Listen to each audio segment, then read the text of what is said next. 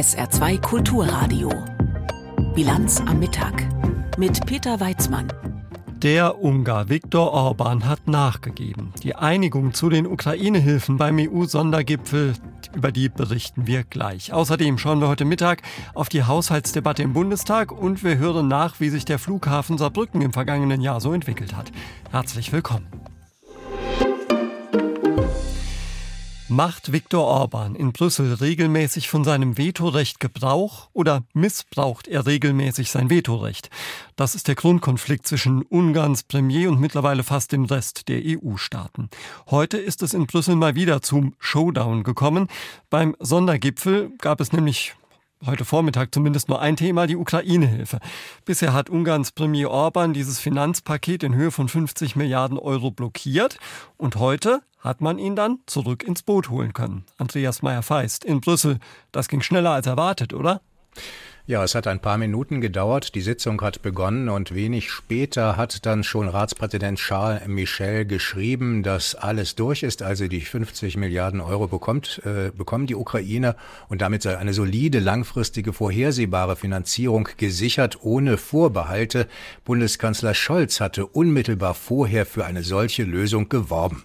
Ich glaube, dass äh, es jetzt notwendig ist, dass alle mehr tun und dass sie das auch zu Hause diskutieren, weil das ja doch eine ganz erhebliche Anstrengung ist, jetzt äh, zusätzliche Mittel zu mobilisieren, damit die Ukraine ihr Land verteidigen kann. Aber es ist erforderlich. Eigentlich hätte der Gipfel schon im Dezember darüber entscheiden sollen, aber damals hatte sich Viktor Orban quergelegt. Das wollte man diesmal vermeiden und das hat auch funktioniert. Nun wissen wir ja nicht, was da hinter verschlossenen Türen besprochen worden ist, aber kann man irgendwie abschätzen, welche Drohkulisse die EU-Staaten da aufgebaut haben oder was sie Orban versprochen haben?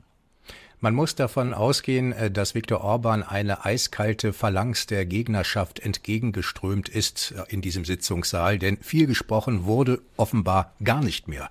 Das hat man schon gestern gemacht mit klaren Botschaften, vor allem Fragen an Viktor Orban, was er denn überhaupt wolle. Wolle er mehr Geld? Wolle er die Glaubwürdigkeit der EU zerstören? Oder wolle er nur Wladimir Putin gefallen? Und was passiere überhaupt, wenn die Ukraine verliere, wenn sie sicherheitspolitisch und finanziell total in der Luft hängt? Dann würden 50 Milliarden überhaupt nicht ausreichen. Dann würden noch viel höhere Kosten auf die EU zukommen.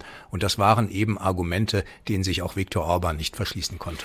Kann man jetzt die Hoffnung haben, dass Orban, auch nachdem ihm in Polen die Unterstützung der Regierung jetzt fehlt, weil es da einen Regierungswechsel gegeben hat und er jetzt in der EU relativ allein dasteht, also dass Orban künftig insgesamt etwas konzilianter auftritt in Brüssel? Er muss es, weil er ziemlich alleine dasteht und nicht mehr viel bewegen kann. Er hat nicht mal erreicht, dass die noch blockierten restlichen Millionen, die ihm zustehen sollen, wie er sagt, äh, äh, eben freigegeben wurden, noch blockierte Mittel und die Drohkulisse ist ganz klar. Wenn das so weitergeht, dann droht Ungarn ein, ein Artikel 7 Verfahren. Das bedeutet äh, im EU-Recht, dass äh, eine strenge Sanktionsmöglichkeit äh, gefunden werden kann, die dazu führen kann, dass er seine Stimmrechte in der EU verliert. Das geht nicht nur um die Rechtsstaatlichkeit, da geht es um ganz andere Sache, Sachen. Und hier will die EU eben doch ein strengeres Regiment gegenüber Ungarn einführen und auch durchsetzen, ganz einfach, um die weltweite Glaubwürdigkeit der EU in diesem wichtigen, in diesen wichtigen globalpolitischen Fragen zu bewahren. Und das ist etwas, was heute sehr klar wurde. Ja, jetzt hat man sich heute Vormittag sehr schnell geeinigt auf dieses Milliardenpaket für die Ukraine. Ist der Gipfel damit beendet oder wird beispielsweise noch über die Waffenlieferung gesprochen? Das war ja ein wichtiges Anliegen des Bundeskanzlers. Das ist so, aber das, da wird nichts entschieden heute. Da geht es vor allem um zwei Dinge, dass man eben nicht äh, in der Lage war, eine Million Schuss Munition zu produzieren. Das sind 300.000, aber jetzt nicht eine Million und es gibt noch Hürden. Und man will versuchen, doch gemeinsam kontinuierlicher zu produzieren. Die Deutschen sind mit sieben Milliarden dabei, andere mit sehr viel weniger und auf Waffenhilfe kommt es weiter an. Aber das ist sozusagen ein Stein, den der Bundeskanzler jetzt ins Wasser geworfen hat. Scholz will sozusagen Problembewusstsein schaffen und erstmal erreichen, dass andere ihre Zahlen auf den Tisch legen, was sie nicht gemacht haben. Also viele große Worte, wir helfen der Ukraine auch militärisch, aber wenig dahinter. Und das soll eben zumindest ein großes Thema bei den nächsten Gipfeln dann auch mit Entscheidungen sein. Informationen waren das live aus Brüssel von unserem Korrespondenten Andreas Meyer-Feist. Vielen Dank dafür.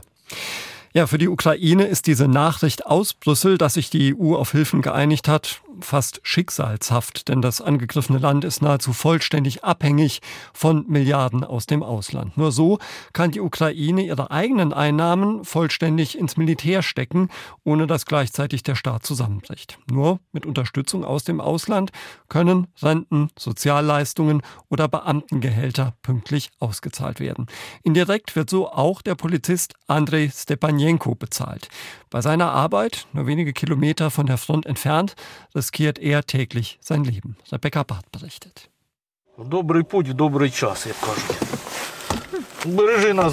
Möge Gott uns schützen, sagt Andrei Stepanenko, bevor er den Wagen startet. Dann fährt der Polizist los in Richtung Front. Sein Ziel ein kleines Dorf in der Nähe von Kupiansk, Ostukraine. Nur etwa fünf Kilometer liegen zwischen den letzten Zivilisten hier und den russischen Truppen. Nun ist es Krieg. Die Menschen brauchen Hilfe. Sie wollen evakuiert werden oder benötigen humanitäre Hilfe. Ältere Menschen sind alleine zu Hause und wir bringen ihnen Brot oder Hygieneartikel. Wenn nicht wir, wer dann? Manche haben keine Angehörigen mehr. Ihnen muss geholfen werden. Dorfvorsteher Dmitro Tolstoho ist dankbar über die Polizeipräsenz vor Ort. Er wisse nicht, was er ohne Stepanenko und seine Kollegen machen solle. Das wäre totales Chaos. Sie halten hier die Ordnung aufrecht. Ich danke Ihnen so sehr. Umgerechnet etwa 660 Euro verdient Andrei Stepanenko. Geld, das der ukrainische Staat ihm nur wegen ausländischer Finanzhilfen zahlen kann. Wenn die EU-Mitgliedstaaten in Brüssel über 50 Milliarden Euro für die Ukraine verhandeln, dann geht es auch um Menschen wie Andrei Stepanenko, erklärt der Finanzexperte Serhii Fursa. Aktuell werden alle Sozialleistungen in der Ukraine mit Hilfe westlicher Länder bezahlt. Alle Renten, alle Gehälter für Lehrer oder Ärzte, das ist alles Geld aus westlichen Ländern. Alles, was die Ukraine einnimmt, geht ausschließlich in die Finanzierung der Armee, der Haushalt ist fast genau in zwei Hälften geteilt. Eine Hälfte geht in die Armee, die andere Hälfte wäre ohne westliche Hilfe leer. Dass der ukrainische Staat noch nicht zusammengebrochen ist, ist den Milliarden aus dem Westen zu verdanken. Doch die hätten eigentlich schon Anfang des Jahres kommen sollen. Beim Militär zu kürzen käme nicht in Frage, sagt der stellvertretende Finanzminister Oleksandr Kava. Nein, das ist eine Priorität. Als wir den Haushalt für 2024 verabschiedet haben, haben wir die Bedürfnisse der Armee so weit wie möglich erfüllt. Das gilt für die Gehälter der Soldaten, aber auch den Kauf von Waffen. Dementsprechend sind wir daran interessiert, dass viele Waffen und Militärtechnik in der Ukraine produziert und repariert werden. Die Milliarden aus Europa werden kommen, davon ist die Ukraine überzeugt. Doch es ist ein anderer Partner, der Chleb Wischlinski, Direktor des Zentrums für Wirtschaftsstrategie, Sorgen bereitet. Wir haben heute ein viel größeres Problem mit den Vereinigten Staaten, da die Ukraine in den Strudel der amerikanischen Innenpolitik hineingezogen wurde. In der EU sehen wir Verständnis bei einer großen Mehrheit der Mitgliedstaaten.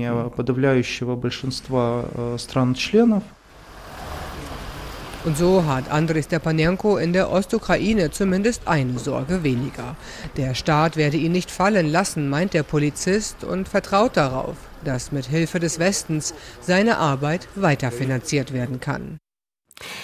Transformationsfonds, Klimaschutz, Chipfabriken und grüner Stahl. Viele Aufregerthemen der vergangenen Wochen oder Zukunftsthemen, wie der Minister selbst vielleicht sagen würde, gehören ins Ressort von Wirtschafts- und Klimaminister Robert Habeck.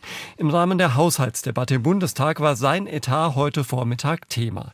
Und nachdem es gestern im Rededuell zwischen Kanzler Scholz und Oppositionschef Merz ja ordentlich laut und durchaus unterhaltsam geworden ist, fragen wir unseren Korrespondenten im AD Hauptstadtstudio Martin Martin Polanski. War es bei der Wirtschaft und beim Klima heute genauso lebhaft? Ja, das kann man schon sagen, dass es schon lebhaft war. Robert Habeck hat zwar nur kurz geredet, aber nochmal äh, skizziert, dass die Wirtschaft aus seiner Sicht schon auf einem guten Weg ist, trotz der Probleme, die auch die Ampelvertreter auch eingestehen. Die Wirtschaftsdaten sind ja nicht besonders toll.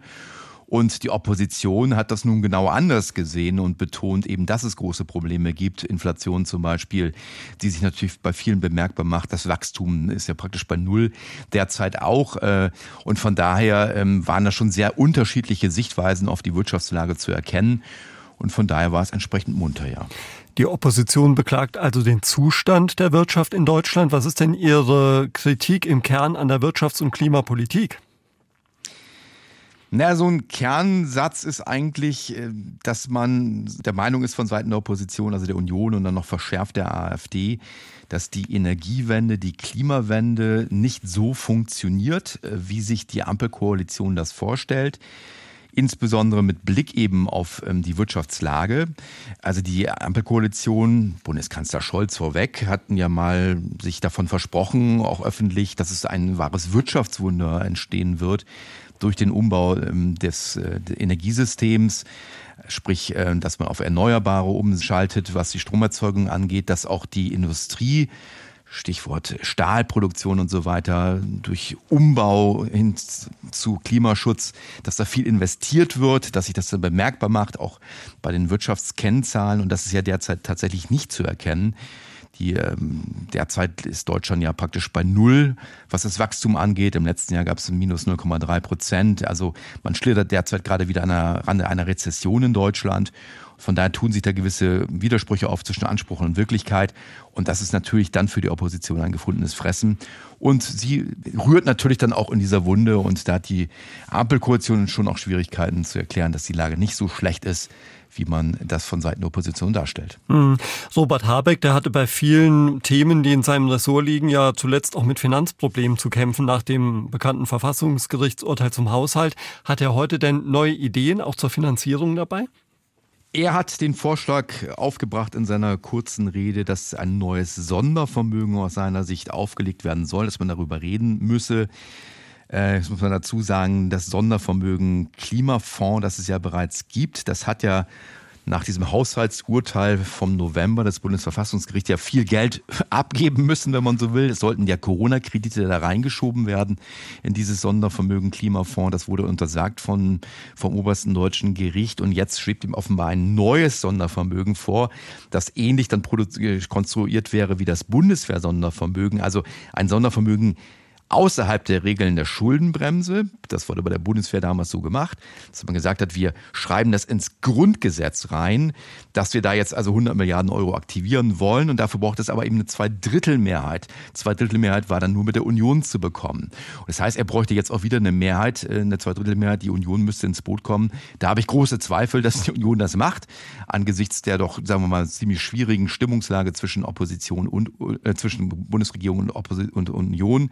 Und auf der anderen Seite darf man auch bezweifeln, dass die FDP damit gehen würde. Denn letztendlich ist es zwar rein rechtlich möglich, so ein Sondervermögen aufzulegen nach dem Modell äh, der Bundeswehr, aber letztendlich wären es ja trotzdem Schulden.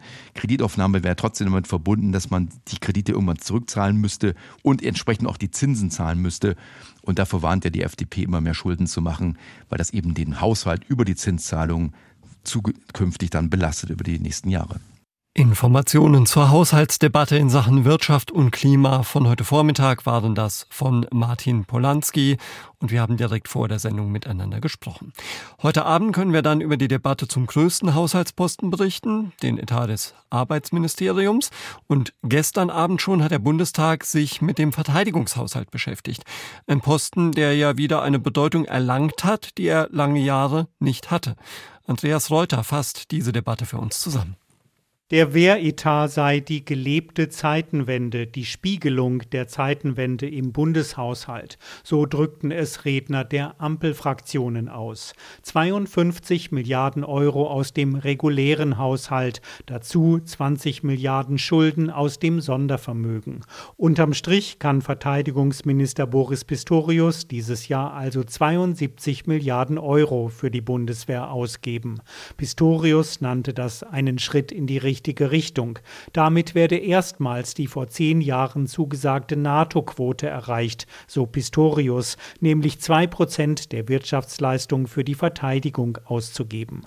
Um diese Zusage auch künftig einhalten zu können, müsse der Wehretat dauerhaft steigen, auch wenn das Sondervermögen in einigen Jahren ausgeschöpft sei sagte der Minister. Das werde schon 2028 der Fall sein, sagte Ingo Gädichens von der CDU. Dann würden der Bundeswehr 56 Milliarden Euro fehlen. Fazit des Unionsabgeordneten, das Schreckensszenario für die Bundeswehr werde immer größer. Andreas Reuter war das aus Berlin. Gehört hier in der Bilanz am Mittag auf SA2 Kulturradio. Der Flughafen in Ensheim macht miese. Das ist nichts Neues. Wie es im vergangenen Jahr genau gelaufen ist, das berichten wir gleich. Jetzt gibt's erstmal die Meldungen mit Katrin Auer. Das Geschäftsklima in der deutschen Automobilindustrie hat sich zum Jahresbeginn deutlich aufgehellt. Wie das Münchner IFO-Institut mitteilte, stieg der entsprechende Wert auf minus 6,3 Punkte nach minus 15,8 Punkten im Dezember. Nach IFO-Angaben bewerten die deutschen Hersteller sowohl ihre aktuelle Geschäftslage als auch die Lage in den kommenden Monaten besser. Auftrieb für das Geschäftsklima gab es nach Einschätzung des Instituts durch gestiegene Umsätze auf den internationalen Automobilmärkten im vergangenen Jahr. Auch für dieses Jahr wird ein robustes Wachstum erwartet.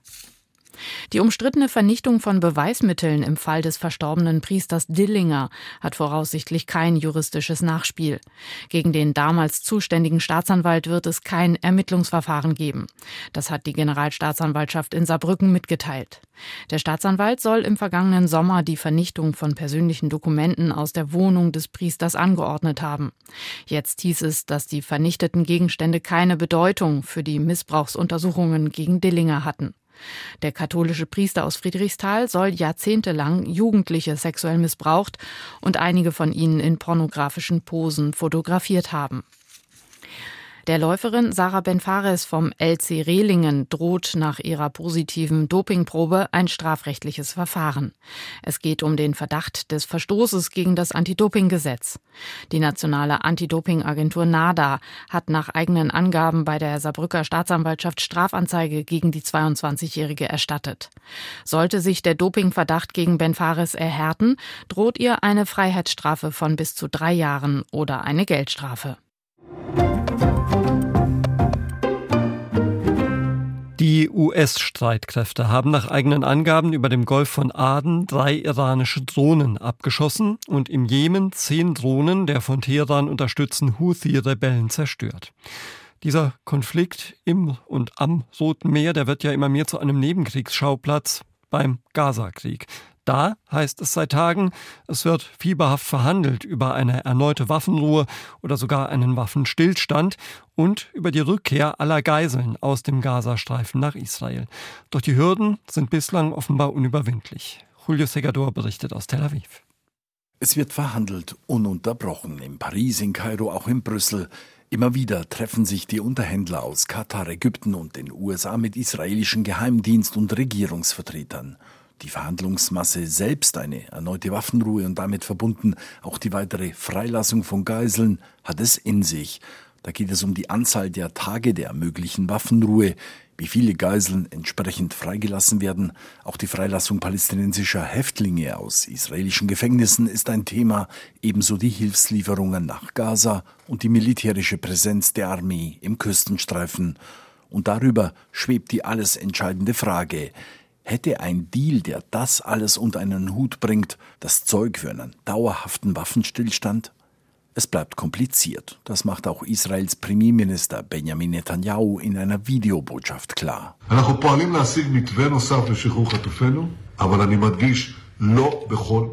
Wir sind damit beschäftigt, ein neues Rahmenabkommen für die Befreiung unserer Geiseln zu erlangen, aber ich betone, nicht um jeden Preis. Ich habe rote Linien, zu denen gehört, dass wir den Krieg nicht beenden werden, unsere Truppen nicht aus dem Gazastreifen abziehen werden und wir auch keine tausende Terroristen auf freien Fuß setzen werden. Und auch die Gegenseite lässt sich nicht in die Karten blicken. Angeblich wurden in Paris Eckpunkte einer Vereinbarung ins Auge gefasst. Ali Barake, ein Hamas-Funktionär, der aus dem Libanon heraus für die Auslandsbeziehungen der Terrororganisation zuständig ist, bleibt vage. Wir haben die Pariser Ideen noch nicht zu Ende besprochen und studiert. Wir haben uns noch nicht mit der Führung im Gazastreifen darüber beraten und wir haben uns auch noch nicht endgültig mit den anderen palästinensischen Organisationen beraten. Wir werden unsere Antwort innerhalb weniger Tage geben. Israelische Medien berichten, dass Israels Geheimdienstchef David Banea dem Kriegskabinett eine Vereinbarung präsentiert hat, die in einer ersten Phase die Freilassung von 35 weiblichen, kranken Verletzten sowie älteren Geiseln vorsieht. Danach soll es eine weitere einwöchige Feuerpause geben, in der die Unterhändler versuchen würden, auch junge Männer und Geiseln, die von der Hamas als Soldaten bezeichnet werden, freizubekommen. Doch dafür gibt es Gegenwind aus der eigenen Regierung. Netanyahus rechtsextremer Minister für nationale Sicherheit, Itamar Ben-Gvir, macht in einer Rede in der Knesset deutlich, ein Deal, der der Hamas Luft verschafft, könnte in Israel die Regierung sprengen. Wir stehen vor der einmaligen historischen Gelegenheit, das Nazi-Monster in unserem Hinterhof ein für allemal zu zerstören. Eine echte politische Führung muss vorausschauend agieren. Sie darf aber nicht unter Druck handeln, nicht einmal, wenn dieser Druck von unseren Freunden, den Amerikanern, ausgeübt wird. Wenn wir diese Gelegenheit verpassen und die Hamas stärken, anstatt sie zu zerstören, dann hat diese Regierung kein Existenzrecht mehr. Um es deutlich zu sagen, ein unverantwortlicher Deal führt zum Bruch der Regierung. Immerhin, Ex-Regierungschef Yair Lapid hat bereits angeboten, er könne sich mit seiner Partei der Regierung anschließen, wenn die rechtsextremer Minister wie Ben-Gvir rausgehen. Netanyahu hätte zwar ein Problem weniger, aber eben nur eines von ziemlich vielen Problemen. Keine Ahnung, ob Sie schon mal den Namen Joachim Stamp gehört haben. Der war mal stellvertretender Ministerpräsident von Nordrhein-Westfalen. Seit genau einem Jahr ist der FDP-Politiker Sonderbevollmächtigter der Bundesregierung für Migrationsabkommen. Mit anderen Worten, er soll unter anderem dafür sorgen, dass Herkunftsstaaten ihre Bürger wieder zurücknehmen, aber es geht auch um Migrationsmöglichkeiten, die Deutschland möchte. Ein einschlägiges Abkommen mit Indien hat es vor einem Jahr schon gegeben. In Stamms Amtszeit sind zwei weitere dazugekommen, mit dem EU-Beitrittskandidaten Georgien Iran und kurz vor dem Jahrestag mit Marokko. Die Opposition im Bundestag, die schaut sehr kritisch auf die Arbeit des Sonderbevollmächtigten. Dietrich Karl Meurer. Es ist einfach eine große Herausforderung, sagt Joachim Stamp, ein Jahr im Amt als Sonderbevollmächtigter für Migrationsabkommen. Das doppelte Ziel der von ihm angestrebten Vereinbarungen beschreibt der 53-jährige FDP-Politiker wie folgt. Es geht ja darum, dass wir irreguläre Migration reduzieren wollen und legale Migration insbesondere in den Arbeitsmarkt stärken. Zwei solcher Vereinbarungen hat der ehemalige Integrationsminister und Vizeministerpräsident von NRW erreicht mit Georgien und jüngst mit Marokko. Beides sind allerdings Länder, aus denen nur relativ wenig Asylbewerber nach Deutschland kommen. Hier setzt auch die Kritik der größten Oppositionsfraktion im Bundestag an, der Union, die grundsätzlich für Migrationsabkommen ist. Der parlamentarische Geschäftsführer Thorsten Frey findet, es ist sicherlich nicht das Maximum, was man rausholen kann. Man kann eben im Grunde genommen sagen, in zwei Bereichen sind die Gespräche weiter fortgeschritten. Entweder dort, wo es relativ leicht ist, weil wir heute schon sehr kooperationswillige Länder haben. Das galt für Georgien und es gilt eben für Länder, die aber keine große Relevanz haben, weil es nicht viele Migranten aus diesen Ländern gibt. CDU-Mann Frei sagt mit Blick auf das erste Amtsjahr des Sonderbevollmächtigten. Da bemüht man sich, das anerkenne ich wohl. Aber die Fortschritte sind natürlich im Grunde genommen nur Trippelschritte. Äußerst komplex sind die Verhandlungen über Vereinbarungen, die legale Einwanderungsmöglichkeiten schaffen und gleichzeitig sicherstellen, dass die Herkunftsländer Abgeschobene wieder aufnehmen. Gefragt ist viel diplomatisches Geschick und auch Diskretion, sagt der Sonderbevollmächtigte Stamp. Das wiederum bemängelt die fluchtpolitische Sprecherin der Linken im Bundestag, Clara Bünger. Heimlich ausgehandelte Deals oder Abkommen halte ich für den falschen Weg bei der Frage von Migration. Der richtige Weg ist, dass man darüber geht, dass man Menschenrechte einhält, dass man transparent macht, welche Politik man vorantreibt. Die Linkspolitikerin hat den Eindruck, dass die Ampelkoalition mit der Strategie, Migrationsabkommen auszuhandeln, dem Druck von rechts nachgibt.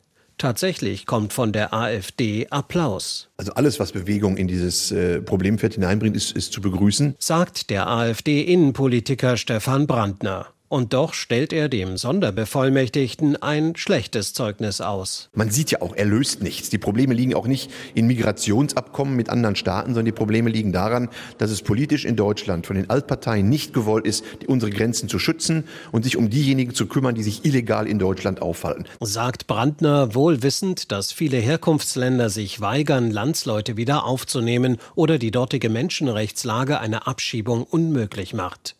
Weitere Abkommen sind in Vorbereitung. Der Sonderbevollmächtigte Joachim Stamp erklärt, dass er mit verschiedenen Regierungen in sehr guten Gesprächen ist. Ganz konkret stehe jetzt Kolumbien an. Bevor ab heute Abend die Busse im öffentlichen Nahverkehr nicht nur im Saarland in den Depots bleiben, dürfen sich schon heute tagsüber die Passagiere an deutschen Flughäfen mit Streikmaßnahmen herumschlagen. Weil das Sicherheitspersonal im Ausstand ist, sind am größten deutschen Flughafen in Frankfurt am Main 310 Verbindungen gestrichen worden. In Berlin, Hannover, Leipzig-Halle, Stuttgart und Hamburg heben heute gar keine Flieger ab. Auch am Flughafen Saarbrücken ist man von den Auswirkungen betroffen. Lisa Christel ist für uns am Flughafen. Lisa, wie ist die Lage heute? Ja, darüber haben wir ja heute schon berichtet und du hast es eben auch schon mal gesagt. Das Sicherheitspersonal hier am Flughafen, das streikt nicht, aber trotzdem hat der Warnstreik am Flughafen in Berlin einen Einfluss auf den Flughafen hier in Saarbrücken. Das sind nämlich heute die einzigen Verbindungen ab Saarbrücken. Von Saarbrücken fliegen die Flüge wie geplant. Sie kommen halt nur eben leer zurück und entsprechend leer ist der Flughafen eben auch. Okay. Du bist heute aber eigentlich gar nicht, oder zumindest nicht nur wegen des Streiks zum Flughafen gefahren, sondern wegen der Jahresbilanz, die heute vorgestellt worden ist. Und am Flughafen wird ein Erfolg ja auch am Passagieraufkommen gemessen. Fangen wir vielleicht damit an. Wie viele Leute fliegen denn von Saarbrücken und was heißt das für den Flughafen? Ja, die Zahlen sind seit Corona nicht völlig abgehoben, um mal bei der Fliegersprache zu bleiben. Aber immerhin im Vergleich zum Vorjahr ist die Zahl der Passagiere um 3,5 Prozent gestiegen. Das heißt, über 309.000 Fluggäste sind 2023 von Saarbrücken aus an verschiedene Ziele innerhalb Europas geflogen. Auch innerhalb Deutschlands natürlich, aber hauptsächlich Europas. Allen voran Palma de Mallorca, also in Spanien, gefolgt von Antalya in der Türkei. Ja, und über diesen Anstieg habe ich mich mit dem Geschäftsführer Thomas Schuck unterhalten. So erklärt er das Wachstum. Viele holen einen verschobenen Urlaub nach. Wir haben natürlich auch ein paar Destinationen im europäischen Bereich, die durchaus als Liniendestinationen funktionieren, insbesondere in die Türkei. Man muss berücksichtigen, wir haben auch ein gutes Einzugsgebiet in Frankreich. Teilweise haben wir mehr französische Fluggäste im Sommer auf einzelnen Destinationen als Deutsche. Ja, der Flughafen Saarbrücken erhole sich damit insgesamt besser als andere Flughäfen in Deutschland. Das liegt laut des Flughafenbetreibers sogar äh, und liege damit laut des Flughafenbetreibers eben sogar über dem Durchschnitt. Mhm. Wenn Unternehmen ihre Zahlen vorstellen, dann geht es ja eben immer auch ums Geld. Ähm, was heißt das denn, was du jetzt geschildert hast, für die wirtschaftliche Entwicklung am Flughafen Saarbrücken, wenn das vor Corona-Niveau noch nicht wieder erreicht worden ist? Ja, der Geschäftsführer Thomas Schuck hat während der Pressekonferenz gesagt, dass die Existenz des Flughafens eben nicht nur an den Passagierzahlen hinge, sondern auch am Thema Wirtschaftlichkeit, Betriebsbeihilfen und Vorgaben. Zurzeit schreibt der Flughafen keine schwarzen Zahlen, aber das will man bis 2027 schaffen. Dazu nochmal Thomas Schuck. Zum einen, wir halten Kosten stabil, ganz wichtiger Punkt. Wir gehen von leicht steigenden Passagierzahlen aus. Wir werden uns aber auch ein paar zusätzliche Einnahmequellen erschließen können. Ja, und diese zusätzlichen Einnahmequellen sind zum Beispiel eine PV-Anlage vor dem Gelände. Und das finde ich auch noch ganz äh, witzig und äh, nett irgendwie. Sie wollen äh, ein, ja, eine Event-Location, also das wollen sie weiter ausbauen am Flughafen. Man kann nämlich zukünftig wohl auch am Flughafen heiraten. Nun denn, oder gleich mit dem Flugzeug noch vor der Eheschließung flüchten. Das wollen wir aber natürlich nicht hoffen.